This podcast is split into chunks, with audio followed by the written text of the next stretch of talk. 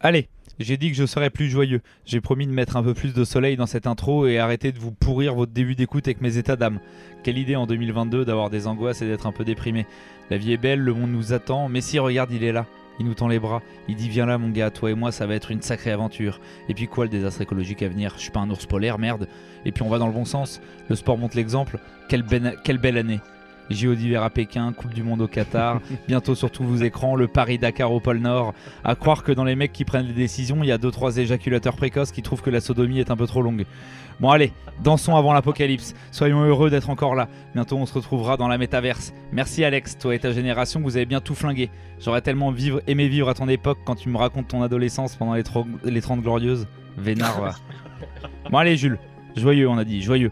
Je serais quand même mal placé de me plaindre, moi le petit bourgeois. J'ai mes deux jambes pour jouer au foot, mes deux yeux pour regarder ceux qui savent vraiment le faire. Et on vit une époque formidable d'ailleurs sportivement. Foot, tennis, rugby, basket, le niveau n'a jamais été aussi élevé. Les records tombent, les troupes de fans grossissent, nos portefeuilles maigrissent, les enfants pleurent de joie, les autres construisent des stades. Et puis le Covid c'est fini, on en sort. On va pouvoir se voir, on va pouvoir se serrer dans les bras, s'embrasser, s'aimer. C'est ça notre grande crise. Vous voyez la chance qu'on a Notre génération n'a pas connu la guerre. Demandez à Alex comment c'était. Bon, même si c'est vrai que si ça continue comme ça, on est bien parti pour aller jouer dans la gadoue à la frontière ukrainienne. J'avoue que moi qui ai un peu peur d'à peu près toute forme de vie dépassant les 50 cm d'envergure, ça m'arrange pas. Et je crois bien qu'un russe c'est un peu au-dessus en termes de taille. Bon allez j'arrête. On éteint tout, sauf pour les matchs. On se met off, on arrête les actus. Je veux pas entendre parler d'un autre Z que le double. Je vais me retirer, changer, je vais changer. De fringues, de manière de vivre, de consommer, je vais tout changer. Balancer les portables et les ordis. Le seul truc qui changera pas, c'est le foot. C'est immuable, ça bougera pas. Quand on me demande si je préfère ma mère ou mon père, je réponds Alexander Fry. Quel bonheur d'être fouteux. Ignorons les scandales, fermons les yeux. Du jeu, du jeu, du jeu, du jeu. C'est ça qu'on veut. Comme des gamins. On veut tacler dans la boue, voir des lucarnes, des pleurs et des rires, des sombreros et des cartons rouges, de l'injustice et de la mauvaise foi. Vous voyez pas qu'on veut juste s'amuser? C'est pour ça qu'on aime ce sport. C'est pour ça qu'on le regarde, qu'on le joue, qu'on le bouffe. On veut juste s'amuser. Alors à tous, fouteux et non fouteux, d'ici ou d'ailleurs, même les Nantais et même les mecs qui regardent du golf à la télé, s'il vous plaît, laissez-nous juste, juste pour un moment, être des enfants, laissez-nous simplement nous amuser.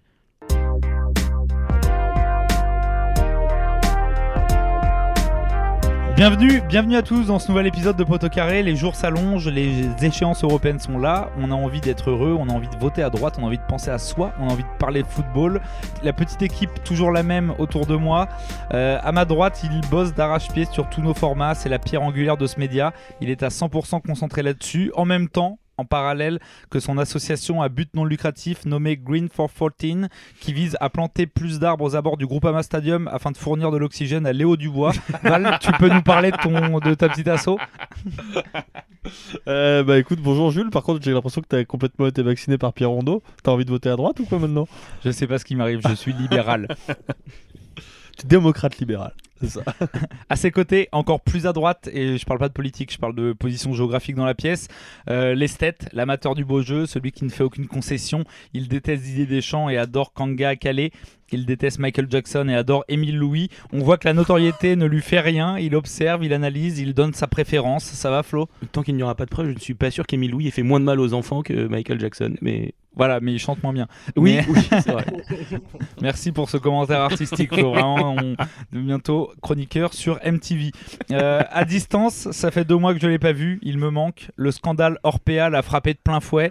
Euh, je soupçonne sa famille de le séquestrer dans l'un de ses établissements puisqu'il n'enregistre plus qu'à distance. Alex, encore en vie? Oui, je suis là. Non, mais si seulement c'était la famille qui me séquestrait, mais euh, oui, oui, ça va, tout va bien. euh. Quand t'as fait la description de Flo, j'ai cru que tu parlais de moi, parce qu'il faut pas oublier que Kanga Calais a joué à Marseille et que je déteste Deschamps aussi, donc... euh, Ah ok, j'ai cru que t'adorais Émile Louis. Je me suis. Je me suis dit, où est-ce qu'il va avec cette, avec cette phrase-là? je savais pas trop. Bon bah Alex, ravi que tu sois encore en vie. Euh, on va demander aux gens qui te séquestrent de te séquestrer un peu moins, euh, même s'ils te payent plus que ta famille te paye. Je sais pas où je vais avec cette phrase. Euh, les gars, on enchaîne. Petite question, petite question PMU, petite odeur de bistrot. On va sur l'actu, un avis rapide parce qu'en plus on est, on est le jeudi euh, 17 février, donc on, on sort de ce magnifique barrage Naples-Barcelone. Donc c'est ça qui m'a donné l'idée. Un avis rapide, je veux une, une moitié de justification chacun, beaucoup de mauvaise foi. Ferran Torres, Adama Traoré, Pierre-Emerick Aubameyang, les trois recrues euh, offensives du Barça cet hiver, lequel va le mieux réussir dans le club selon vous? Bah, Ferran Torres, il y a Alors- pas de, il y a pas de, la question se pose même pas. D'ailleurs aujourd'hui, euh, c'est marrant puisque je me suis fait la réflexion tout à l'heure. Euh, en fait aujourd'hui c'est l'homme du match complètement parce que il se crée toutes les occasions à lui toute seule et il les rate aussi pour le coup. Mais alors, alors que c'est bizarre parce que normalement il est assez clinique comme joueur. Mais euh, non non, clairement Ferran Torres c'est un vrai vrai joueur de foot et puis juste faut rappeler qu'il a 21 ans. hein. Ouais, c'est ça. C'est l'âge, le potentiel et le niveau déjà du joueur fait que forcément il sera au-dessus. En plus, il a déjà été formé par Guardiola, donc je pense que pour le Barça, ça, servira d'une référence. Mais par contre, je voulais vraiment souligner euh, le début, enfin le, le début de le renouveau d'Adama Traoré avec le Barça. Là, il était un peu en perte de vitesse en début de saison avec Wolverhampton et il est absolument énorme dans son couloir. Il fait différence sur différence. Euh, Il est extrêmement bien huilé. Il est extrêmement bien huilé. Mais ça, ça a toujours été. ça a toujours été. Ça a toujours été. Mais, euh, mais non, non, je trouve qu'il fait des différences assez folles et il apporte quelque chose que le Barça n'avait pas. Même si le penalty du Barça ce soir est assez scandaleux. J'ai Mais- appris un truc aujourd'hui sur le match. En fait, je savais qu'il se mettait de l'huile, euh, de l'huile de bébé sur le corps pour éviter Oui. que les autres l'attrapent. En fait, j'ai appris qu'il avait vraiment une problème, euh, un problème à l'épaule. Oui, qu'à chaque fois, les mecs- C'est un commentateur Ouais, ouais. RMC qui l'a dit. Est-ce que c'est vrai, machin Bah, je sais pas si c'est vrai, mais en tout cas, si c'est vrai, ça, c'est ça atténue à- un petit peu le fait de mettre de l'eau. Pour de expliquer la aux gens, c'est que c'est qu'à force d'être attrapé par l'épaule, etc., il aurait des, des faiblesses à Ouais. l'épaule et des blessures à répétition. Et donc, en fait, il fait ça aussi pour pas qu'on l'attrape et pour pas que ça répète les, épaules, les, les blessures à l'épaule. En tout cas, n'oubliez pas une chose Adama Traoré ne fait pas de muscu. Il l'a dit. Oui, ça, il le dit, ouais. Pas plus que les autres. Ouais. Mais bizarrement, quand moi je le dis, Un c'est peu plus que crédible. Pastore, quand même un peu. Moi, c'est un peu plus crédible quand moi je dis que je fais pas de muscu. Alex, toi, t'es d'accord avec nos comparses? Évidemment, Ferran Torres, et euh, je dirais que c'est peut-être le seul recrutement logique des trois. On a l'impression que les deux autres, c'est un peu un choix par défaut, précipité. euh, et voilà, je crois que c'est évidemment le seul qui peut compter dans l'histoire du Barça et que les autres ne seront que de passage. Bon, bah vous êtes tous d'accord, cette question était pas ouf. Euh, on enchaîne sur, ce, sur, sur notre grand format du jour?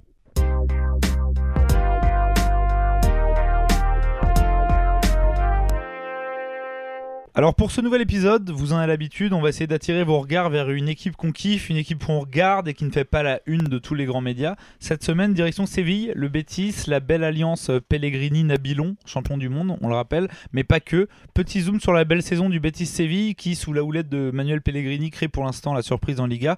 Alors ce qui est drôle, c'est que les derniers épisodes, que ce soit Brighton, Offenheim ou même euh, l'Union Saint-Gilloise, euh, les choses s'expliquaient facilement car on trouvait très vite des méthodes de travail particulières, des directions sportives des dirigeants originaux, mais là, rien. Enfin, pas grand chose, ça bosse normalement, si je peux dire, mais ça marche cette année. Donc, est-ce que c'est un alignement des planètes? Pour plein de raisons, on y reviendra, mais déjà, on va revenir à la relégation du club en 2013-2014, même un peu avant, ça remontait. Et qu'est-ce qui a changé depuis, déjà au niveau de la direction? Et déjà, on va faire un petit rappel historique pour tous ceux qui connaissent pas le club sur qu'est-ce que le Betis Séville en Espagne, à Séville, quels sont ses supporters, quelle est sa représentation? Alors on est sur le Real Betis Ballon-Pied. Qu'on on aime bien, on aime bien euh, espagnoliser les mots, les mots étrangers. Euh, le Betis, il a été créé en 1907 et en fait, ce qui est très marrant, on va voir plus tard que le, derby avec le Sevilla FC est ultra structurant, ultra fédérateur dans l'histoire du Betis, c'est que le Betis se crée donc en 1907, puisqu'il y a une scission au sein du FC Séville. Le FC Séville, c'est à ce moment-là le club de la bourgeoisie, ça l'est d'ailleurs toujours un petit peu. Euh, et en fait, ce club va refuser euh, un joueur parce qu'il vient de la classe ouvrière. On est sur des, sur des valeurs euh, très sympathiques du, de la part du Sevilla FC. Et donc, il va y avoir une scission dans le club. Le Betis va donc être créé, va notamment faire euh, une fusion avec le club de Ballon de Pied, qui est l'autre club de la ville. Et c'est comme ça que va, naître, euh, que va naître le club. Et le nom, juste pour, pour l'anecdote, et on va voir que ça a une importance, c'est que le nom de Betis, ça fait référence à la région, à l'époque des Romains, qui était appelée la région Bética, et du Guadalquivir, qui est ce fameux club qui traverse Sevilla, qui s'appelait le club Betis, à cette même époque romaine. Et en fait, c'est ce qui donne aujourd'hui euh, aussi l'identité euh, des Béticos, c'est-à-dire des supporters du Betis, qui sont moins dans la ville, puisque Séville est une ville très bourgeoise, plutôt acquis à la faveur du, du Sevilla FC, et c'est plutôt les quartiers alentours, plutôt populaires, et surtout les villages aux alentours. Et Sur des banlieusards. Voilà, le Betis c'est plus le club, et d'ailleurs il représente, il joue en, en vert et blanc, qui sont les couleurs de l'Andalousie. Verdi Blancos, comme on dit. Du coup, Alex, est-ce que tu as des trucs à nous rajouter sur l'histoire du club plus que sur l'histoire originelle de Séville? Parce que si on écoute Flo, a priori, on va, on va, on va revenir en moins 2000 avant Jésus-Christ. Mais, euh, mais plus sur le club en lui-même, sur le, le- le- le club de foot, euh, co- comment ils ont évolué au XXe siècle, comment ils sont créés, comment, co- comment ils ont grandi? Flo l'a très bien résumé et c'est un schéma assez classique euh, des villes de foot où euh, il y a plusieurs clubs. On n'a pas la chance de trop connaître ça en France. Mais euh, il y a évidemment le club euh, phare euh, qui est un peu structuré par l'argent, si on prend un schéma un peu basique, et l'autre qui se crée en opposition au club qui domine la ville. Donc le Betis est né un peu de ça, évidemment avec cette anecdote qui est assez sidérante maintenant de l'histoire du joueur qui venait d'une classe ouvrière. Il faut savoir aussi que au début, pour la petite anecdote, il jouait en bleu et blanc. Et c'est avec un jumelage avec le Celtic Glasgow, qui a évidemment cette forte culture catholique aussi, qu'ils ont euh, commencé à prendre ces couleurs euh, vertes et blanches avec les bandes verticales, qui sont aussi les vraies couleurs du drapeau euh, andalou que, que évidemment tout le monde. Notamment, pour, notamment pour ça que cette année, leur maillot extérieur est bleu d'ailleurs. Et, eh ben tu me l'apprends. Eh ben, mais, mais ça me fait mais effectivement, le lien, le lien est, le lien est tout fait. Et euh, en fait, euh, ce qu'il faut savoir, c'est que très vite, il y a eu un, un, vraiment un, schisme, une séparation entre euh, les deux clubs. Et Flo a raison d'insister de, sur cette dualité entre le, le, FC Séville et le Betis, parce qu'elle a vraiment, en fait, elle a créé l'identité de chaque club et surtout le, la puissance de chaque club dans le pays. Faut savoir que le Betis, par exemple, c'est la première équipe à, accéder à la première division en 1932 et, euh, et c'est la, première aussi à remporter la Liga euh, par, rapport, euh, par rapport à Séville. Et surtout, dans la période franquiste, c'est c'est une équipe qui, elle, est, est, descendue en troisième division et a vécu des heures très sombres, tandis que le FC Séville grandissait à côté. Et pour la petite anecdote, il faut savoir que, par exemple, il n'y a jamais eu de sponsor maillot de la région qui a pris parti pour un club parce que trop peur de se de se priver du soutien d'une partie de la population. Donc on est vraiment sur, euh, sur un derby, mais puissance, euh, puissance 1000. Quoi. Euh, non, c'était très intéressant ce que disait Alex sur le côté. Évidemment, cette, cette dualité, cette opposition entre le club populaire et le club bourgeois, elle structure l'histoire du Bétis. le Bétis, en termes de palmarès, faut effectivement se remettre, c'est seulement deux Copa del Rey et eux seulement une Liga. La dernière avant la guerre civile espagnole en, en 1935. Le budget aujourd'hui, il est à peine de 100 millions. C'est un club qui a investi en 6 ans 200 millions, là où le Sevilla FC a fait plus de, de, transferts un peu plus majeurs. Et, cette dualité, on, la voit aussi quand le quand le, le Betis pardon, est descendu en deuxième et même en troisième division. Il a un peu vécu dans l'ombre euh, claire des géants d'Espagne, mais même de son voisin du Sevilla. Et, ça se retrouve dans le slogan aujourd'hui du Betis, qui est Bita, Biba el Betty Manque Pialda, ce qui veut dire Vive le Betis. T'es plus à l'aise en allemand quand même. Hein. Alors, ce, ce n'est pas de l'espagnol, c'est de l'andalou de l'andalou, c'est pour ça que c'est beaucoup plus compliqué. Euh, et, on a ce côté vraiment dualité avec cette bourgeoisie euh, sévillane dans la ville et plutôt les quartiers type le quartier d'Héléopolis, qui est le club du, stade Benito Villamarín, euh, qui accueille les 40 000 socios béticos. Mais par contre, en dehors de ça, en termes d'Espagne générale, le Betis, c'est un club qui est plutôt apprécié parce que c'est un club qui a une vraie fidélité, euh, qui a des supporters avec une vraie, euh, une vraie chaleur, une vraie fidélité, mais aussi une vraie autodérision. Euh, il y a pas mal d'anecdotes sur la, sur la fidélité de ses supporters. C'est un club avec des socios. Il y a par exemple un socios qui est donné souvent en exemple. Alors j'ai pas le nom de ce socios, mais qui vient à chaque match. Euh, avec l'urne des cendres de son père, puisque son père, avant son décès, lui avait demandé de le faire. Euh, il y a beaucoup. C'est que c'est pas mal en termes d'autodérision, c'est bonne vanne. Bonne vanne. Les, cendres du père, c'est ouais, un certain, un certain humour. À l'inverse, sur la jeunesse, il y a beaucoup de, parents qui prennent euh, une carte de membres de sociaux à leur enfant dès leur naissance, pour qu'ils soient sociaux dès leur naissance et pas une fois qu'ils veulent, veulent suivre le club.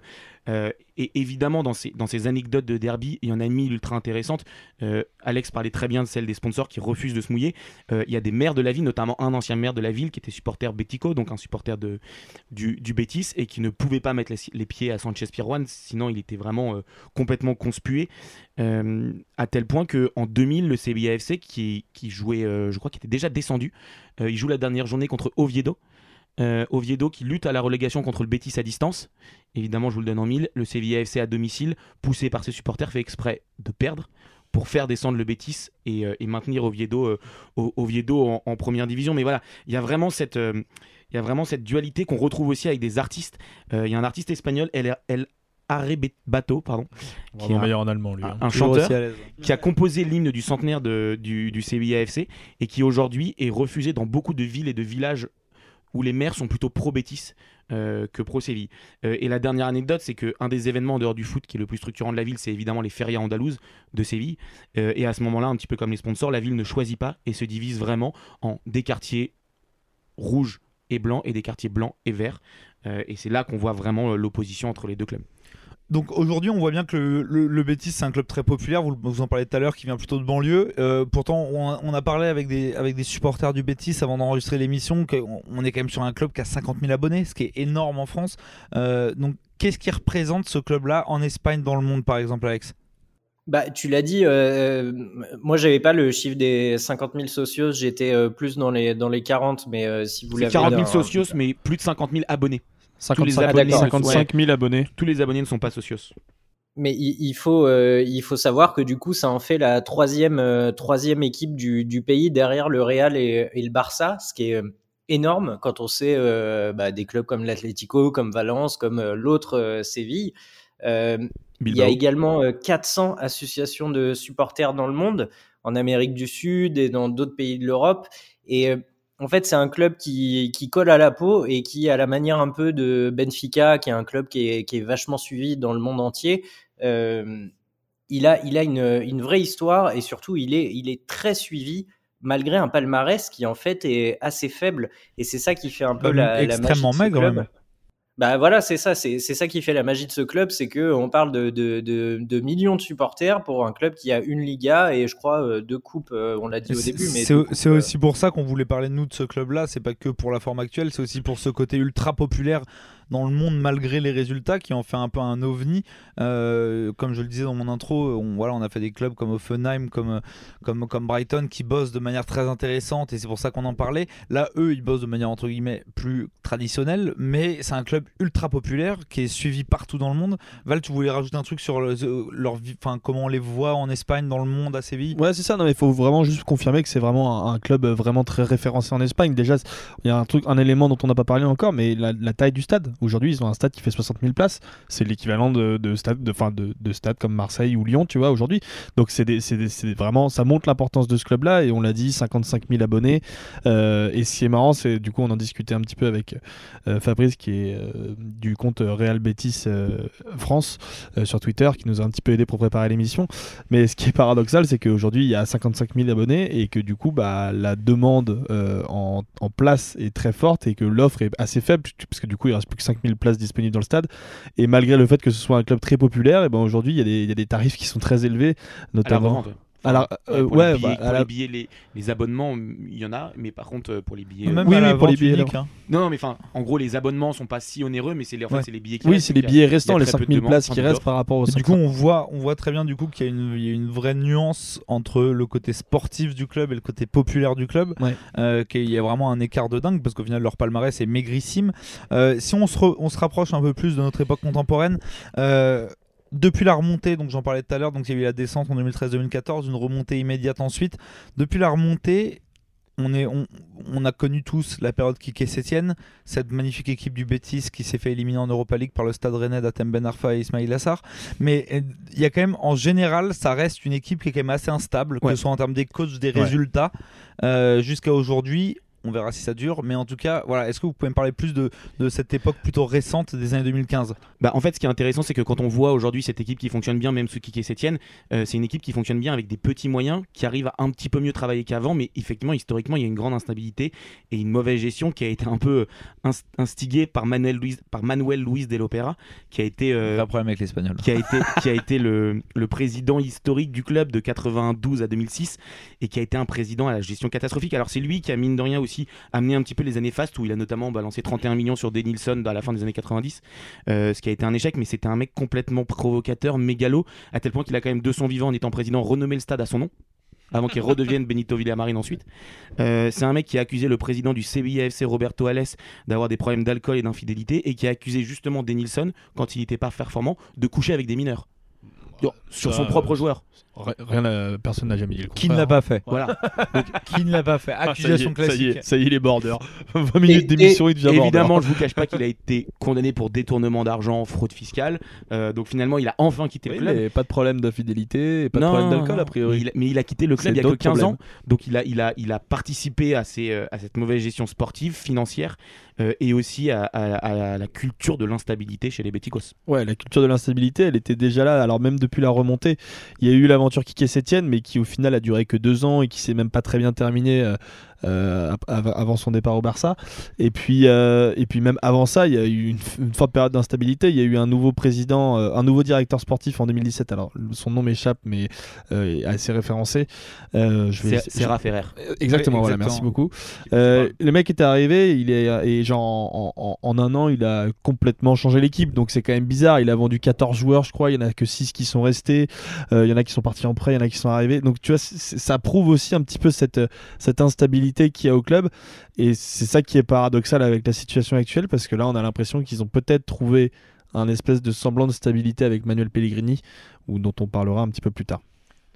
Mais pour revenir à ce qu'on disait sous Kike Sétienne et le travail de, Serra- de Lorenzo Serra Ferrer, qui a mis un accent sur la formation, qui allait chercher des joueurs, il y a une- plusieurs joueurs qui sont sortis ces 4-5 dernières années, grosso modo de 2016 à 2019-2020, soit à la relance, soit des jeunes formés. Il y a eu Denis Ceballos euh, Ouais. qui est passé par le Real, alors Fabien qui lui en Ruiz. plus a été formé au Séville FC, qui a fini sa formation au Betis. Euh, il y a eu Junior Firpo qui est parti au Barça alors qu'il s'est un peu perdu. Il y a eu Emerson, Fabien Ruiz qui est Ouais, Fabien Ruiz, ouais. au club. Et qu'on a encore vu ce soir, jeudi Ouais. 17 février Qui- contre le Barça, c'est hallucinant. qui est magnifique au Napoli. Il. Euh, Il y a Pau Lopez, l'actuel gardien de Marseille, qui est passé là. Et puis on a, ils ont aussi bien relancé, euh, évidemment, on parlera d'un certain joueur euh, de, de la banlieue lyonnaise, mais ils ont aussi relancé un moment Lo Celso euh, quand il est parti du PSG. Donc il y a vraiment. beaucoup de joueurs relancés, hein, même, euh, même Aïssa c'était- Mandi, mais exemple, ça, mais le énorme pendant là-bas. Mais tu vois, pareil, c'est- c'est c'est souvent des joueurs qui se relancent et qui repartent directement après. Le Celso, c'est le meilleur exemple. Il a fait quoi Une saison et demie là-bas, il s'est rebarré directement après. T'as pas de stabilité dans ce club euh, euh, via les joueurs et c'est pour ça que c'est étonnant là. C'est pour ça que nous, on s'en s'empare un peu de ce sujet-là aujourd'hui parce que là, il y a une espèce de début de stabilité qui se met en place avec un coach qui est pertinent, qui, qui, a, qui a pour culture de toujours reconstruire ou de construire des équipes et des, et mentalités. Euh, bah vas-y, je crois qu'il y a une transition qui est trouvée là, non? Mais oui, Val, c'est ça qui est étonnant quand tu parles justement de la, stabilité ou l'instabilité de ce club-là. C'est même au niveau des joueurs, même au niveau de la direction sportive. On parlait tout à l'heure d'Aïssa Mandi qui a été transféré à Villarreal alors que c'était le capitaine du Betis pendant longtemps. Ça rime un peu à rien. Ils vendent un de leurs piliers à un de leurs potentiels, on va dire, concurrents principal entre guillemets au dernier strapontin européen.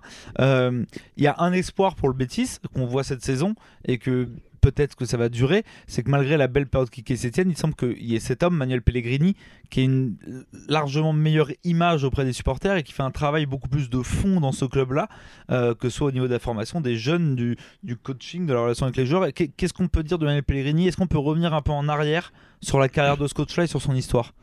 Euh, bah, on peut revenir très loin en arrière parce que bon, c'est quand même quelqu'un qui a aujourd'hui 68 ans, Manuel Pellegrini, donc il commence à se faire un petit peu âgé. Euh, et en fait, il faut savoir à la base, donc il est chilien euh, et il a eu une carrière de. Il a commencé très jeune en fait à, s'intéresser au football, à tel point qu'il a commencé à jouer au football euh, dans des divisions qui étaient euh, plutôt euh, modestes, on va dire. Euh, et il a toujours été vraiment passionné par le football. Donc il était joueur et en même temps il travaillait, il, il- il apprenait, il faisait des formations pour, euh, pour acquérir les bases d'entraîneur. Euh, et ce qui est intéressant, c'est qu'il a une, vraie- une jeunesse vraiment très très active parce que en plus de ses formations et du fait qu'il jouait, il était aussi ingénieur en construction civile. Donc il était universitaire, il travaillait, il, il faisait énormément de choses en même temps et ça c'est quelque chose qui l'a beaucoup aidé ensuite dans sa carrière. On va y revenir un petit peu plus tard, mais voilà, il a fait plusieurs voyages aussi en, Europe et notamment en Italie pour, euh, euh, se former, pour euh, passer les diplômes européens, etc. Et c'est à la fin de sa carrière de joueur qu'il a commencé à entraîner. Directement après, il a été directement quasiment nommé entraîneur de l'Universitad de Chile, qui est un grand club euh, chilien Le plus grand. le plus grand quasiment, ouais. Euh, avec qui ça s'est pas très bien passé puisqu'il a, il a directement été relégué. Euh, donc il a, il a pas mal appris de ça. Euh, et le Chili, c'est à ce moment-là un, un championnat correct d'Amérique du Sud. Et il est reparti en Équateur, qui à ce moment-là est championnat un peu inférieur à Quito. Il va gagner Là, un il y, a eu, titre. il y a eu quand même, il y a eu quand même euh, 3-4 Oui, oui, clubs non, y entre, entre clubs, l'Universidad de Chile. Il a quand même fait trois clubs. Bon, après, de euh, toute façon, les gars, on va pas faire non plus la fiche Wikipédia de Pellegrini. Euh, ce qui est intéressant, c'est que du coup, il a beaucoup bourlingué entre ces deux pays-là. Il a fait ses armes, etc. Nous, Là notre génération, là où on le connaît vraiment, c'est en Europe. c'est à Villarreal. Voilà. C'est à Villarreal où, où il fait d'un tout Ouais. petit club de banlieue euh, une, euh, avec des joueurs revanchards. On peut penser à Forlan, on peut penser évidemment à Riquelme, mais avec, à Marco Senna. Il en fait un club absolument énorme. Il les emmène à la troisième place de la Liga 2005. Il les Mm. emmène en demi-finale de la Ligue des Champions 2006 Ouais. où ils perdent contre, contre Arsenal. Euh, et en fait, il va Et poursuivre. Et la, et la victoire en Intertoto. Et il poursuit un petit peu dans ça. C'est-à-dire qu'il y a son passage au, au Real où on estime qu'il est manqué parce que quand on passe au Real et qu'on ne gagne pas un titre, mais je crois qu'au Real il fait quand même une saison à 96 points où il n'est pas champion. Donc ça reste une saison qui est plutôt nette dans ce qui n'est pas le meilleur Real de l'histoire. Après, il a quand même été éliminé par euh, l'Olympique lyonnais de Miralem Pjanic. Exactement. Mais et après, un petit peu comme, euh, comme, avec, euh, comme avec Villarreal, il va retourner dans un club un petit peu ambitieux, euh, mais un petit club à Malaga. Il va les emmener dans ce fameux quart de finale euh, contre Dortmund sur lequel on a fait avec Val un, un what if, hein, avec Dessy. Euh, Mais toute cette génération-là, en fait, ouais, pardon. Du coup, ensuite, il enchaîne Et Manchester ensuite, City, il enchaîne City euh, en fait, où il est champion. Et en fait, c'est- ça a toujours été une des grandes critiques qu'on a fait à Manuel Pellegrini, c'est qu'il a jamais vraiment réussi à s'imposer dans des grands clubs. Alors, il y a eu l'aventure City qui s'est quand même plutôt bien passée parce qu'il y a eu des titres, etc. Mais c'est vrai que son expérience à la fois au Real et à la fois à Manchester City, sur où, où- où quand même pas mal de spécialistes restaient un peu sur leur faim, a vachement joué contre lui, alors qu'en vrai, c'est un super entraîneur qui a réussi à faire des performances exceptionnelles. Alors, peut-être avec des clubs de, de, de un peu plus bas étage, peut-être sur de- de la seconde zone un petit bah, peu. de la seconde zone, mais sans, sans le terme péjoratif, parce que c'est vraiment Ouais. des clubs de, c'est des clubs européens, mais qui, qui, qui ne sont pas voués à l'être à la base, avec qui il a réussi à construire des projets. Donc, euh, donc c'est vraiment un super un peu entraîneur. sur un Unai Emery avant l'heure. Alex, tu voulais rajouter un truc sur Pellegrini? Ouais, ouais, ça allait complètement dans le sens de ce que tu disais. Je crois qu'il y a des, des, des coachs en fait qui sont euh, faits pour certaines équipes et qui en fait euh, se touchent un, un plafond de verre euh, quand ils arrivent dans des très grands clubs. Quand, euh, quand il arrive à Villarreal, faut savoir que dans son équipe, il y a quand même euh, Riquelme, Diego Forlan, Pepe Reina, euh, Juan Pablo Sorin, Marcos Sena, pour ne citer que. Et Et en fait, c'est que c'est que des mecs qui sont en échec à ce moment-là en Europe. Et on peut se dire, euh, bah, c'est délirant et tout ça, mais il n'empêche que lui arrive à les relancer. Et en fait, je pense que ces joueurs sont un peu à son image dans le sens où euh, il, arrive à leur faire croire en quelque chose. C'est-à-dire que ces mecs-là étaient peut-être désabusés du foot et tout comme lui a été euh, désabusé dans certains grands clubs de finalement de pas être assez concentré sur le football parce que quand il arrive au Real, faut savoir que c'est la période euh, galactique euh, absolue, c'est l'arrivée de Kaka, Cristiano, Benzema et que lui il patauge un peu là-dedans mais je pense que n'importe quel entraîneur à moins d'un Guardiola, à moins d'un Klopp, mais euh, voilà, des mecs qui vraiment se, se sont imposés et ont su se faire respecter par des groupes, n'importe quel mec aurait galéré. Et finalement, peut-être qu'il n'était pas là au moment où il fallait, peut-être qu'il n'avait pas la carrure suffisante pour imposer ses idées à ces mecs-là. Et en fait, pour, pour voir le style Pellegrini, il faut le voir dans des équipes où des joueurs vont répondre à ses attentes et vont accepter ses consignes. Donc on est peut-être plus sur un coach, entre guillemets, c'est ce qu'on disait, de, de club de, de seconde zone, que- du type Emery, de- il y en a beaucoup d'autres. Peut-être que le débat peut être en ce moment avec Pochettino, par exemple au PSG, qui a peut-être plus de facilité avec les clubs, un, un level en dessous, parce que leur discours passe mieux. C'est peut-être plus des, des formateurs, des tacticiens avec des, avec des joueurs, au, on va dire, au charisme moins important que les superstars. Euh, pour finir sur Emery, du coup, c'est plus ça son style. Sur Pellegrini. sur Pellegrini. Euh, oula, pardon, du coup le lapsus. Pour finir sur Pellegrini, du coup c'est plus ça son style, Flo, c'est plus euh, dans le style de contact avec les joueurs, de formateur. Bah, je suis complètement d'accord. C'est un mec qui va, effectivement, on l'a très bien dit et je vais pas revenir là-dessus, qui a besoin d'être dans des clubs de, avec des ambitions, mais moins, où il va avoir plus de temps et moins de pression, pas des très grands C'est clubs. lui qui les crée, les ambitions. en Ouais, fait. exactement. Mine de rien, il y a eu son petit échec. Alors, il est passé par la Chine, il y a eu son petit échec à West Ham qui aurait pu être un club qui aurait correspondu à ça. Mais par contre, ce qui est très marrant, c'est que à la fois, je suis complètement d'accord avec tout ça, et le bêtise dans l'idéologie ne ressemble pas beaucoup à Manuel Pellegrini. Il a 68 Mm. ans, c'est un mec très calme, très serein, très propre sur lui. Oui, c'est vrai. Euh, et le Betis, c'est ce club complètement bouillant, instable, où les supporters sont très fidèles, mais très très chauds. Euh, et mine de rien, en fait, je pense qu'il apporte énormément de sérénité, d'expérience et de calme. Et c'est lui qui apporte en fait toute cette stabilité actuelle, plus qu'une vraie direction sportive, Même- même si elle est performante. Même à, même à ses joueurs, en vrai. Quand tu Ouais, regardes le bah, profil des joueurs qu'il a aujourd'hui, c'est peut-être des joueurs qu'il arrive à canaliser et à, et à faire progresser. Mais je pense que, en fait, tout, tout ce qu'on dit depuis tout à l'heure, je pense que ça se représente pas mal dans son surnom qu'on lui donne, qui est issu de la formation qu'il a de base, qui est l'ingénieur.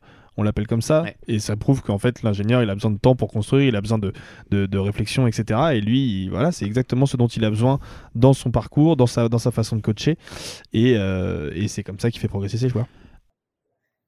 Ouais, euh, complètement d'accord avec vous. Et euh, là où Flo, tu disais, euh, c'est pas vraiment du Pellegrini. Finalement, moi, je trouve que si, parce que cette équipe du du Betis, contrairement aux autres équipes qu'on a faites où on disait souvent, on connaît pas beaucoup de monde. Bah, comme à Villarreal, en fait, il y a plein de mecs qu'on connaît et plein de mecs qui étaient pas en situation d'échec, mais qui étaient un peu en galère. Et je crois qu'en fait, ce gars-là, il est parfait pour mettre en symbiose un groupe qui euh, de base en fait dans des grands clubs arrivent pas trop à s'entendre. En fait, c'est comme si entre ces joueurs et ce coach, il y avait une proximité de on a tous échoué dans des grands clubs. On n'a pas réussi à passer le palier ou alors on n'a pas saisi notre chance. Et là où il est très fort, c'est qu'il peut, il a, su les, les, les, les mettre d'accord et, et tracer une ligne entre tous pour se dire, eh ben, nous tous ensemble, vous tous qui êtes pétris de talent, parce qu'il y a des joueurs incroyables. Hein. Serge- on va, on va détailler l'équipe. Ouais, je suis complètement d'accord avec on, toi. en- on en parlera, on en parlera du coup après. Moi, je suis assez d'accord avec Alex. Il y a une similitude. Je suis d'accord avec les joueurs du Betis, avec le coach sur le côté plafond de verre, sur des joueurs qu'on aurait attendu plus haut, qui n'ont pas passé ce plafond de verre. C'est un peu la même chose avec Pellegrini. Est-ce que les gars, pour finir sur Pellegrini, est-ce qu'on pourrait parler peut-être de de, son approche tactique Est-ce est-ce qu'il y a des, choses qui ressortent de ce coach-là? Est-ce qu'on peut voir des similitudes entre ces clubs? C'est quoi sa façon de coacher? Euh, Quel est le jeu qu'il veut mettre en place? Ou est-ce qu'il s'adapte peut-être à ces clubs? Bah là, là, le problème aujourd'hui, euh, c'est que il, a construit son projet en fonction d'un joueur qui est Nabil Fekir. Et Nabil Fekir te force à jouer dans un système avec un 10 pur et dur. Donc, donc actuellement, il, il- il repose tout son schéma sur un 4-2-3-1 où Nabil Fekir est le dépositaire du jeu. Euh, mais après, il a, des, il a des préceptes de jeu qui sont assez intéressants avec des latéraux très hauts, des doubles pivots qui viennent compenser les montées des latéraux et des joueurs, euh, notamment des ailiers qui sont plus des, des- milieux excentrés euh, qui rentrent beaucoup dans l'axe et avec beaucoup de jeux dans ce qu'on appelle les demi-espaces. Alex en avait parlé un petit peu la dernière fois. Donc il a des concepts qui sont quand même très novateurs. Là, ce qui est intéressant, c'est qu'on a l'impression, on en parlera un peu plus quand on détaillera l'effectif, mais on a l'impression qu'il joue presque avec, avec 2 voire 3 10 sur le terrain. c'est exactement ça. Notamment avec C'est Canales ou avec. euh, Et Juanmi et, et- et Fekir. Juanmi qui est Ouais. plus un attaquant qui va prendre la profondeur. non, moi, je Ca- pensais Canales plutôt- c'est vraiment je le deuxième meneur de jeu. plutôt à Guido, euh, Ou Guido Rodriguez. Guido, Guido Rodriguez, Rodriguez qui joue, aussi, qui joue rec- reculé, un peu qui, en joue rec- qui joue reculé, mais qui à une époque euh, jouait plus haut. Mais euh, donc, ok, donc il, est- il a plus ce style-là de tactique. Flo, tu veux rajouter un petit dernier truc sur Pellegrini? Après, on va plus Non, c'est- passer à l'effectif. Non, tu veux qu'on enchaîne sur l'effectif? Ouais, c'est sur l'équipe actuelle. Bah allons-y, et bah fonçons sur l'équipe actuelle. On va, on va rappeler un petit peu à ceux qui n'ont pas trop suivi le Cette année. Il ressemble plus ou moins au Betis de l'an dernier, mais du coup pas avec le même coach sous sa houlette. Mais il y a quand même beaucoup, beaucoup, beaucoup de joueurs super intéressants. Ouais, alors, déjà, quand, quand Val parlait d'équipe complète et d'équipe joueuse qui sait à peu près tout faire, on le voit, il y a, cette année, cette saison, il y a eu 18 buteurs différents. Euh, c'est un des clubs qui est, qui est le meilleur là-dessus. Euh, et offensivement, c'est la deuxième attaque. Euh, je crois qu'ils ont 45 buts en 24 journées euh, de Liga. Euh, en termes de tirs cadrés, c'est celui, c'est l'équipe qui est première en termes de pourcentage de tirs cadrés. Ils ont cadré plus de 37% de, de leurs frappes. À tous les épisodes, on a le droit au, au petit point stat de Flo. Moi, ça me plaît un petit peu. C'est toujours le petit point statistique de Flo. Exactement, exactement. Mais, euh, mais effectivement, tu le dis l'année Mais c'est dernière. bien, ça se situe dans le championnat. L'année dernière, tu parlais de la continuité. Euh, la première saison de Pellegrini, ils vont terminer sixième. Et c'est surtout en fait cette deuxième partie de saison sur la sur l'année, le début de l'année 2021, pardon, où ils font deux défaites sur les 22 dernières journées, ce qui est complètement ahurissant. Et je crois que jusqu'au mois de novembre euh, 2021, le Betis était l'équipe en, en Europe qui avait perdu le moins de matchs. Est-ce que Pellegrini était déjà là? Pellegrini était déjà là, il a Pellegrini fait saison 2021, D'accord. Non, mais 2020, pour 2021, resituer et là pour les sa gens. deuxième saison. Voilà, c'est la deuxième- Exactement. c'est la deuxième saison de Manuel Pellegrini. Euh, et, et donc il y a ce côté, euh, il y a ce côté où, où voilà, il a une équipe qui est très complète et ce qui est très très important aussi, et c'est ce que le Betis n'avait pas forcément, c'est-à-dire que les limites financières du Betis aujourd'hui permettent d'avoir un effectif où on va pas beaucoup acheter, donc on va se baser sur des joueurs qu'on a déjà, on va continuer à les développer, on va essayer de les fidéliser, de les faire rester. Euh, Nabil Fekir vient de prolonger, Canales vient de prolonger, euh, Pellegrini lui aussi vient de prolonger. Et au final, aujourd'hui, on arrive avec quelque chose où le Betis est toujours engagé dans trois compétitions. Euh, Europa League, demi-finale de Copa del Rey, troisième de Liga. Et le Betis a un effectif de 20 joueurs, ce qui lui permet de largement faire tourner. Et il y a très souvent cette rotation. Alors on a, voilà, on a des joueurs qui reviennent très souvent. On rappelle par rapport à ce que tu viens de dire, par rapport à l'argent, que le Betis c'est un budget de 100 millions, Ouais. ce qui est pas énorme, c'est un petit peu moins que le Stade Rennais par exemple en Quand France. on dit un budget de 100 millions, c'est pas 100 millions d'euros Oui, sur le c'est marché un- des c'est un, transferts. c'est un hein. budget, c'est un budget général Ouais. sur l'année de 100 millions, donc ça, ça ressemble peu ou prou au Stade Rennais en France. Donc c'est en France le Stade Rennais c'est 5 ou 6e budget euh, français. Voilà, le Betis c'est en, en Espagne c'est encore plus bas. Est-ce que, est-ce que juste, je sais qu'on le fait pas souvent quand on fait des équipes parce qu'on s'attarde souvent sur les, sur la manière de travailler, de la direction sportive, etc. Là on l'a pas fait, donc je vais profiter de ce temps qu'on a. Est-ce qu'on peut se faire une, une espèce de revue d'effectifs, Ouais. de l'effectif type, parce que ça va peut-être mettre dans la tête des gens qui nous écoutent l'équipe qu'on a sous la main, parce qu'il y a plein de joueurs super intéressants. Flo, est-ce que tu veux un peu nous parler des joueurs qui composent cette équipe type, entre guillemets? Parce que ça tourne un peu, hein, c'est aussi la force de Pellegrini, Ouais. c'est d'avoir un turnover qui beaucoup, marche ouais. et qui stabilise. Exactement. Bah, même déjà Alors- au niveau des gardiens. hein. Même au niveau des gardiens, parce que euh, Bravo à 38 ans, il est souvent blessé, donc il alterne avec Rusilva. Euh, on a Hector Bellerin, qui est titulaire à droite. On a Youssouf Sabali, prêt, ancien hein, de donc Bordeaux. il devrait pas rester très longtemps. Exactement. On a Youssouf Sabali qui, a enf- qui est enfin parti de Bordeaux. En défense on parlait de deux joueurs costauds et référencés, même s'ils n'ont jamais été au top niveau. C'est Pezzella, Bartra, qui alterne aussi avec Gonzalez, qui peut jouer aussi au milieu de terrain, au milieu défensif. Alors pour ceux qui n'ont pas forcément tout suivi de la carrière de ces joueurs-là, faut aussi dire que Marc Bartra, nous, on dit un peu, il a pas passé ce plafond de verre, parce qu'on l'attendait potentiellement à une époque titulaire indiscutable au Barça, etc. Ça reste une grosse valeur sûre en Espagne. on est sur un passé par Dortmund après. voilà, on est, sur on est quand même sur un bon joueur. c'est un très bon joueur. on a William Carvalho et Rodriguez. On parlait de Rodriguez tout à l'heure au milieu, avec toujours derrière Guardado, qui est un peu le vieux de la vieille de, cette, de cet effectif. si je peux, juste, si je peux juste embrayer sur euh, sur Canales, euh, avec mon grand âge, euh, moi je l'ai vu sortir du de Santander. Il signe au, il signe au Real direct. Canales, c'est c'est un un pastoré sorti de Palerme avec toute l'élégance qui va avec, avec toute la technique qui va avec, avec une lecture du jeu qui est absolument hallucinante. Ce mec-là, euh, je sais pas si effectivement il y a ces trois blessures qui sont euh, impossibles à gérer, mais c'est peut-être un des plus gros gâchis de l'histoire du foot. Et en fait, il y a quelque chose de jouissif dans cette équipe euh, du, euh, du Bétis, tout comme c'est jouissif de voir Nabil Fekir évoluer en 10 et, et proposer un, un, niveau de jeu aussi, aussi impressionnant. C'est que ce gars-là, il avait tout pour, pour tout éclater et pour être un des meilleurs joueurs du monde. Et il y a vraiment un kiff. C'est comme si en fait Pastore, en quittant Paris et en signant à la Roma, et ça ferait un bon et si Pastore ne s'était pas blessé, un peu comme Gourcuff, en quittant Paris et en signant à la Roma, s'était mis à redevenir le Pastore qu'on a tous fantasmé, qu'on a tous espéré. Et rien que ça, en fait, ça fait qu'on est obligé de s'attacher à cette équipe du Betis euh, qui, propose quelque chose. On a, un peu, on a un peu un côté cours des miracles sur ce Betis-là. Donc, euh, juste pour finir vite, du coup, on avait ce double pivot. On avait Canales, Fekir et qui est-ce qui Et Juanmi, qui a tendance à partir beaucoup de son côté pour venir épauler l'attaquant de pointe qui est Borja Iglesias, qui retrouve enfin son niveau de l'espagnol. Borja Iglesias aussi, c'est Exactement, qui avait eu un petit peu de mal au début, qui retrouve son niveau de l'espagnol et qui est bien épaulé aussi, notamment en Coupe d'Europe, on l'a vu ce soir, euh, par William José, l'ancien de la Real Sociedad. Et Christian Teyo aussi qui était en situation d'échec. Et après, un petit joueur aussi. C'est que, le même genre de style. Et William Rosset qui est le meilleur pote de Neymar, soit en passant. Il y, a un autre joueur que moi j'aime beaucoup euh, dans cet effectif, c'est Diego Lainez, qui est un petit Mexicain de 21 ans. Il m'a fait très peur à l'époque où Rennes a éliminé le Betis Séville en Europa League. Dès qu'il est rentré, il nous faisait très peur. C'est un joueur qui a du mal à confirmer, mais en vrai, je pense que s'il avait un petit peu plus de temps de jeu dans un autre club, euh, il pourrait exploser. On a vu un peu les forces en présence. On a cité un peu des noms qui vont parler à tout le monde et qui vont donner l'eau à la bouche à certains peut-être d'aller regarder de plus près cet effectif-là. Euh, pour finir, qu'est-ce qu'on peut, qu'est-ce qu'on peut envisager pour ce club-là? Parce que on, a vu ce qu'on a dit un peu avec la Real Sociedad, donc c'est un peu planté. Là, on est en train de parler du Betis, on espère qu'ils vont pas se planter. Pour l'instant, ils sont troisième de Liga derrière le FC Séville et le Real Madrid. Euh, qu'est-ce qu'on peut envisager à l'avenir? Parce que mine de rien, on a quand même vu que c'est pas comme si ça bossait très sérieusement dans ce club-là, qu'on est un peu sur un hasard, parce que Pellegrini fait du bon taf. Donc est-ce qu'on peut, est-ce qu'on peut vraiment envisager un, avenir radieux à nos amis du Bétis euh, Moi, avant que je laisse la parole aux autres, il y a deux choses que je souhaite, c'est que Nabil Fekir reste dans ce club et ne parte pas ailleurs. Cette année, il est sensationnel, il est à 9 buts, 9 passes D. Euh, Pellegrini, il a complètement libéré, c'est le joueur qui... Il ira au Barça, il se plantera, vous l'aurez entendu. je n'espère pas, c'est le joueur qui, a qui est premier en Liga en termes d'actions menant au but. Il a plus de 5 actions et demie qui mènent à un but. Euh, c'est le joueur le plus utilisé du club, c'est le joueur qui obtient le plus de fautes en Liga. Enfin, il est absolument stratosphérique, donc il faut qu'il Je crois qu'il est, il est, il est, quasiment considéré comme le deuxième meilleur joueur de la ah saison euh, derrière Karim Benzema et, peut-être Vinicius. Et Pellegrini lui a rendu la liberté parce qu'il était un petit peu irrégulier, il choisissait ses matchs à ses débuts au Betis. Euh, et au final, là, euh, Pellegrini, en lui rendant ce rôle de 10 complètement libre, voire de 9,5 parfois, il fait ce qu'il veut. Et quand il fait ce qu'il veut, Nabil sur un terrain, c'est plutôt costaud. et le truc que j'espère à l'avenir, je me fous des résultats du Betis, c'est que Joaquin, qui a des actions du club, devienne président. Parce qu'on n'a pas parlé de Joaquin, qui a 40 ans, qui est toujours là, qui était titulaire euh, contre le Zénith. Sûrement une saison. Exactement. Qui était titulaire contre le Zénith. Et il faut absolument à l'avenir que Joaquin devienne le président du club. Toi, Val, qu'est-ce que, plus que ce que tu souhaites, qu'est-ce que tu prédis?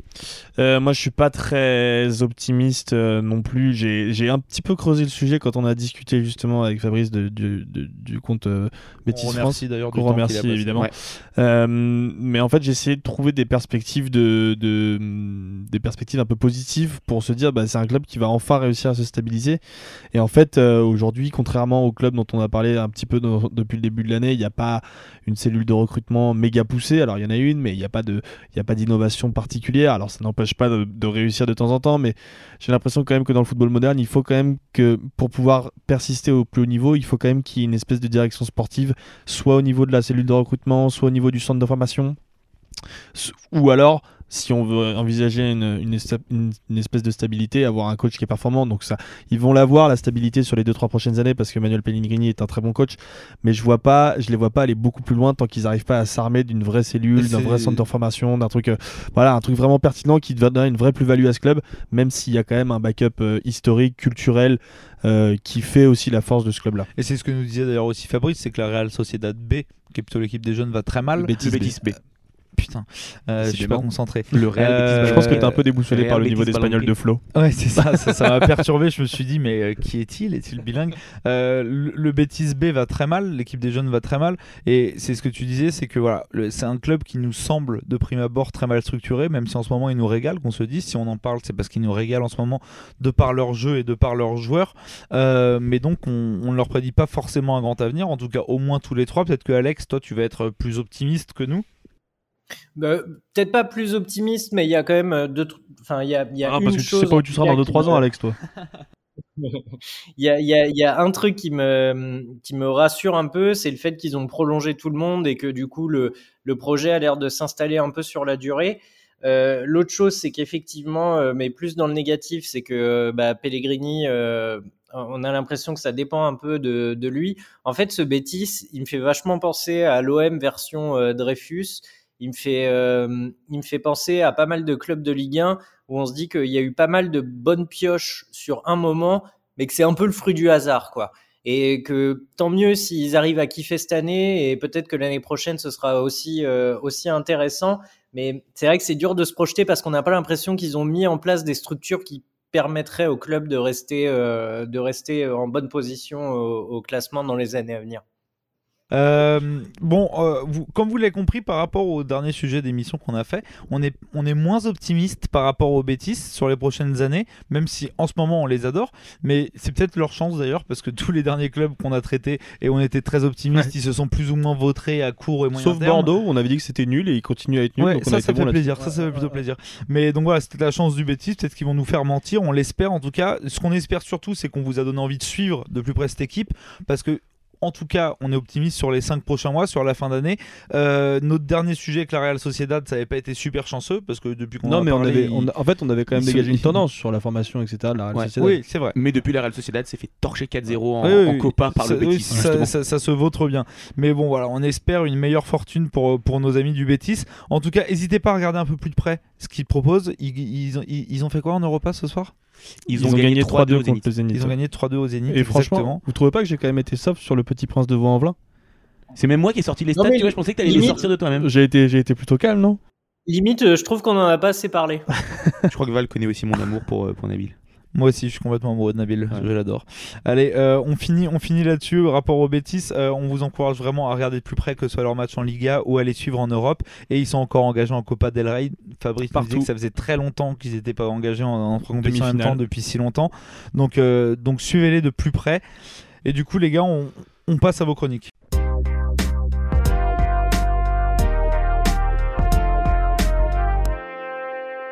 Les gars, on en vient à vos chroniques. Euh, petit passage obligé de, fin d'émission. Je commence par Alex. Euh, le temps est toujours précieux avec lui.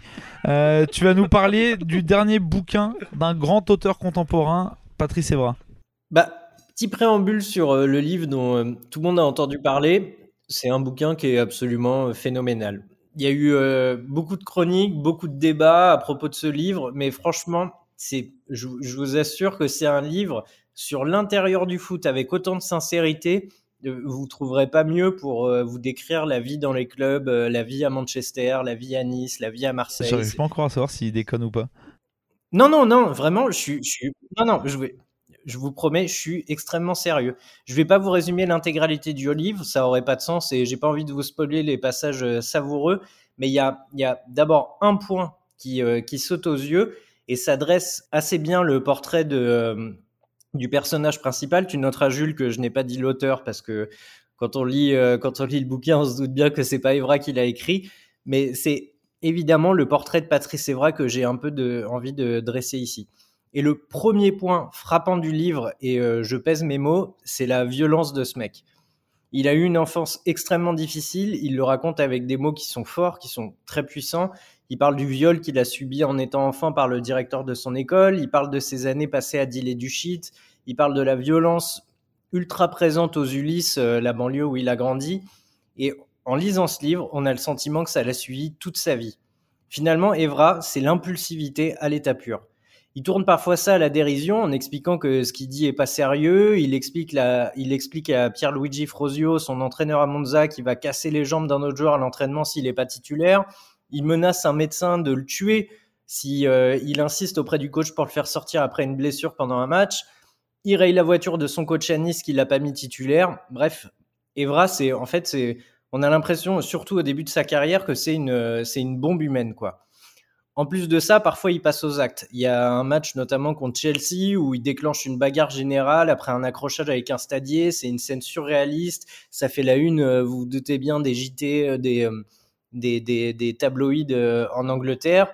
On se rappelle aussi du high kick qu'il avait mis à un supporter marseillais. Mais en fait, dire que la vie d'Evra ne se résume qu'à ça, c'est un raccourci délirant quand on lit ce livre. Evra, c'est un homme de vestiaire exceptionnel. Et vraiment, je pèse mes mots. Je sais que c'est lui qui a écrit ce bouquin et que forcément c'est ses propos et qui doivent être interprétés, qui doivent être remis dans le contexte, mais il y a des choses qui ne montent pas. Et en fait, je me dis que il y a que dans le foot que Evra pouvait s'épanouir autant dans sa vie. Et c'est là où sa description du foot de très haut niveau, elle est ultra pertinente et c'est pour ça que j'encourage tout le monde à lire ce livre parce que en fait supporter le très haut niveau et notamment euh, le, niveau qui est imposé à Manchester United je veux pas vous faire de la psychologie de comptoir mais finalement la vie d'Evra elle le ramène en permanence à son passé c'est un homme à fleur de peau et il réagit tout le temps comme s'il était menacé on dirait que chez lui, la première réaction face à une situation, c'est la violence. Et le plus délirant pour lui, c'est que c'est absolument normal.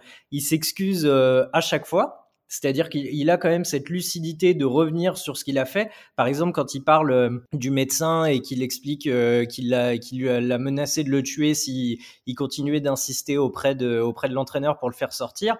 Après, il va s'excuser. Le médecin le fixe en lui disant, mais Pat, tu as quand même menacé de me tuer.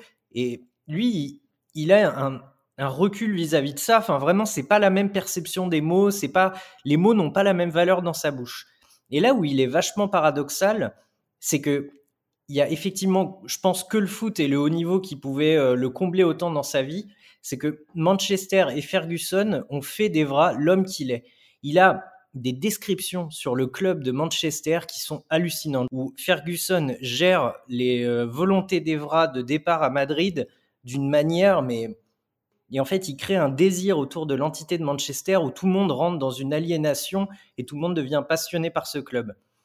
Finalement, ce que je veux vous dire à travers cette chronique, c'est déjà que ce bouquin est absolument génial. Et tu vois, Jules, il n'y avait aucune ironie dans, dans, ce que je disais au départ, mais aussi que vous allez entendre et lire des choses que vous lirez nulle part ailleurs. Et pour finir, parce que c'est un peu euh, ce qu'on cherchait tous en fait quand ce bouquin est sorti, c'est de savoir euh, la finalité sur Nice-Na, qu'est-ce qui s'était passé, euh, est-ce que les joueurs sont fautifs, est-ce que Domenech est vraiment la pire ordure de la terre? Bon, ça personnellement, je pense que oui, Domenech est, vraiment un mec sordide, mais Evra, à ce moment-là, il a eu une responsabilité qu'il n'était pas en mesure d'assumer. Et franchement, après avoir lu son bouquin, je dis pas ça avec aigreur, parce qu'en lisant ces mots, on comprend qu'il a tout fait pour que les choses se passent bien, mais qu'il est, en fait, il était incapable de gérer tout ce merdier. Et pour finir, je vous encourage tous donc à lire ce, livre euh, I Love This Game. Vous avez beau avoir l'impression d'avoir tout entendu sur le bouquin, d'avoir lu toutes les anecdotes qui existaient, mais il y a qu'en le lisant que vous arriverez à rentrer dans la tête de ce mec qui est franchement un peu détraqué, mais qui a une sincérité et qui va vous faire euh, redécouvrir le foot. Merci beaucoup Alex, merci d'avoir essayé de réhabiliter euh, le personnage Patrice Evra. C'est vrai qu'on entend que des extraits télé de lui, mais euh, que ça vaut le coup d'entendre ce qu'il dit dans son bouquin.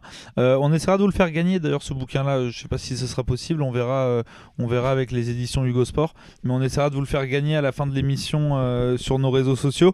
après, après cette petite, cette petite promo d'Alex, on précise qu'il n'est ni payé par les éditions Hugo Sport ni payé par Patrice Evra. Hein. Ça sort du cœur, de son vieux cœur rabougri de fumeur de 4 98 ans. Euh, Après, peut-être que Evra cotise pour payer la retraite d'Alex. Oui, c'est possible que c'est possible que Evra cotise pour la retraite d'Alex. Euh, on, va passer à toi, Flo, toi qui, qui dénonce, toi qui crie souvent à l'injustice, toi l'engagé toi l'homme de la société civile. Tu voulais nous parler des clubs euh, à la politisation forte, les clubs avec une grosse idéologie. Oh, je crois que c'est ce qui, c'est ce qui, parmi les choses qui m'attire le plus euh, dans, dans le football, la politisation, les histoires de derby, l'idéologie. Si je vous dis Berlin et Hambourg, évidemment, vous me rétorquez qu'il s'agit De la Seconde Guerre mondiale. Des villes allemandes. des deux plus grosses villes d'Allemagne, effectivement, des deux plus grosses villes d'Allemagne qui sont séparées de 300 km. Et pourtant, je vais vous prouver que deux clubs de ces deux villes sont finalement si proches idéologiquement qu'on pourrait presque parler de derby.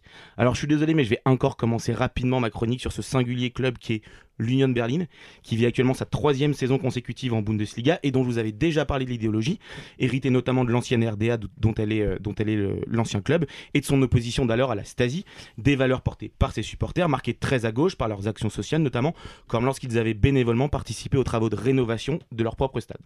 Des supporters également qui critiquent au passage très vertement le foot business incarné par la Bundesliga et l'UFA, ce qui pose d'ailleurs à ses supporters un vrai cas de conscience suite à la montée du club dernièrement en Boulie et la participation à l'Europa League Conférence. Mais ce mardi 1er mars, il ne sera pas question de championnat ni de Coupe d'Europe, mais bien de quart de finale de Coupe d'Allemagne puisque l'Union reçoit un vieil ami avec des valeurs plutôt communes, Sankt Pauli, évidemment, euh, pour une sorte en fait de derby des clubs alternatifs.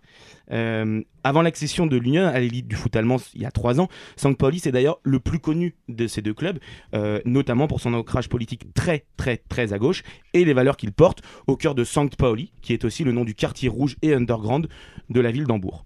Un club ouvertement punk, excentrique, anticonformiste, antifasciste et antilibéral, notamment avec son fameux drapeau arc-en-ciel que bannirait probablement l'UFA et la FIFA, en soutien aux communautés LGBT et qui est également frappé d'une tête de pirate, euh, chose assez cocasse. Des idées qui sont également suivies d'actes, puisque le club a fait installer des conteneurs aménagés dans le quartier afin de permettre aux sans-abri de s'abriter et de se doucher, ou encore lorsque le club à nouveau avait ouvert les portes de son stade lors du G20 2017 à Hambourg notamment pour les militants et les opposants à la grande, à la grande messe politique. Mieux encore, face à l'arrivée de nombreux migrants en 2015 en Allemagne, Sankt Pauli a décidé de créer un club du doux nom de FC Lampedusa, une équipe de foot fournie, aidée et financée par le club et notamment par ses fans, composée uniquement de migrants. Une équipe qui au final aura largement dépassé le cadre sportif bien évidemment, le club devenant alors un vrai moteur d'intégration pour des milliers de réfugiés en participant à leur insertion professionnelle, culturelle, linguistique ou encore administrative. Un militantisme qui peut aussi avoir un aspect sportif et un impact sur le sportif, comme en 2019 lorsque le joueur turc du club Cenk Sain exprime son soutien à l'armée turque d'Erdogan en conflit alors en Syrie face aux, fortes- face aux forces kurdes. Une prise de position qui ne passe pas auprès d'un club anti-guerre et anti-impérialisme, notamment auprès de la charte du club, ce qui va entraîner par la suite l'éviction du joueur qui ne portera plus jamais les couleurs du club. Enfin, très récemment, la direction avait souhaité trouver un équipementier équitable et respectueux de l'environnement.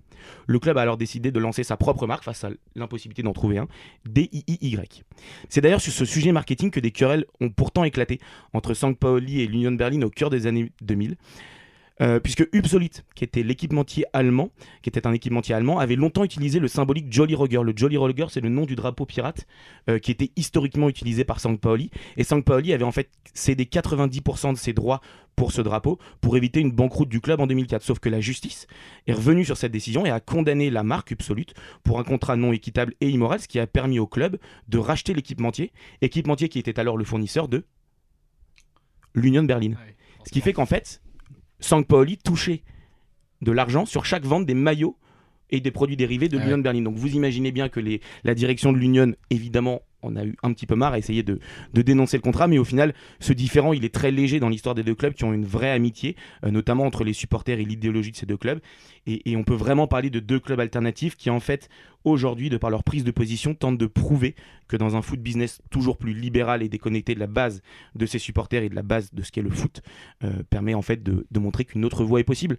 Alors face au projet de, Super League, euh, à quand une, Super League entre Sankt Pauli, le Red Star, l'Union Berlin, le Forest Green Rovers, le Besiktas, Livourne ou encore l'Étoile Rouge de Belgrade C'est incroyable cet accent espagnol qu'il nous a fait pendant tout le truc. J'ai l'impression qu'il disait Sampaoli euh, depuis le début de l'émission. J'ai hein. l'impression qu'il se fait petit- L'Andalou n'est pas pour moi. L'Andalou n'est pas pour moi. Du coup, après, après notre ami andalou, euh, qu'on appelle Florisca dans le milieu,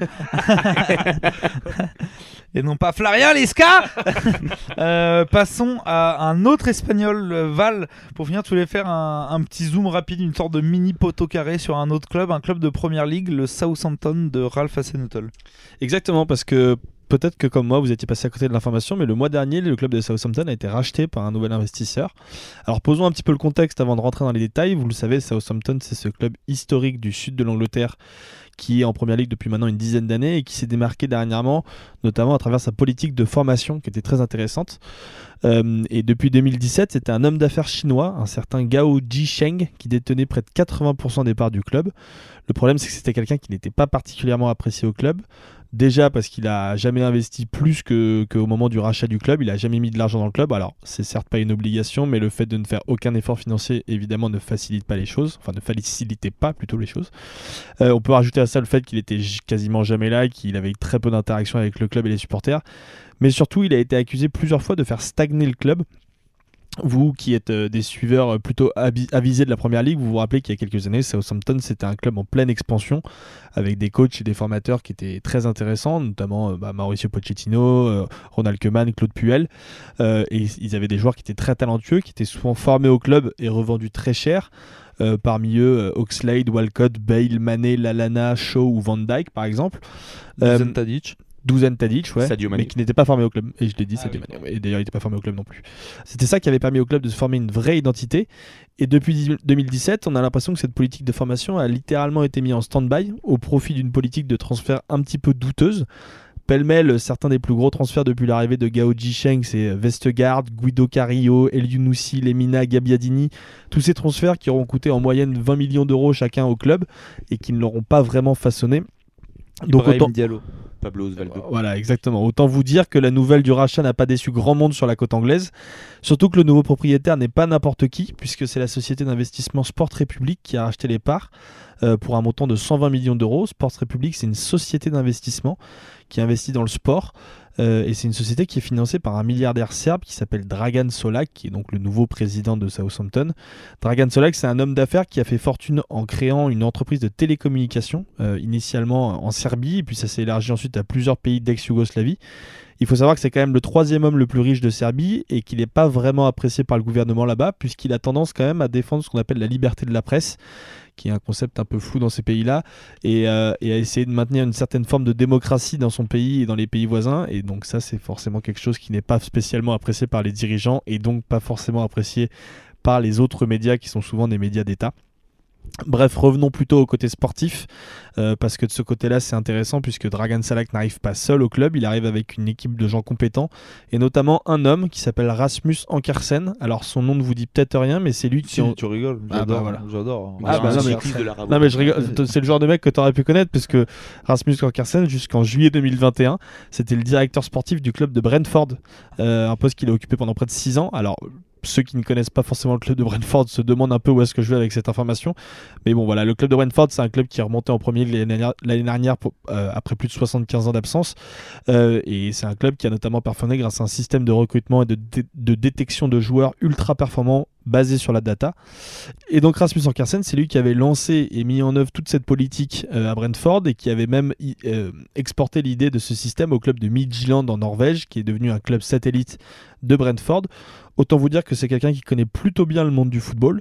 Et d'ailleurs, les nouveaux propriétaires ont d'ores et déjà annoncé que leur investissement ne se contenterait pas uniquement au club de Southampton, mais qu'il y avait déjà une stratégie euh, beaucoup plus large mis en place avec l'idée de mettre en place des clubs satellites, comme on en a déjà discuté dans Poteau Carré, euh, et comme ce qui avait été fait à Brentford. Donc euh, vraiment, je pense que c'était une idée qui venait de ce fameux Rasmus Ankersen.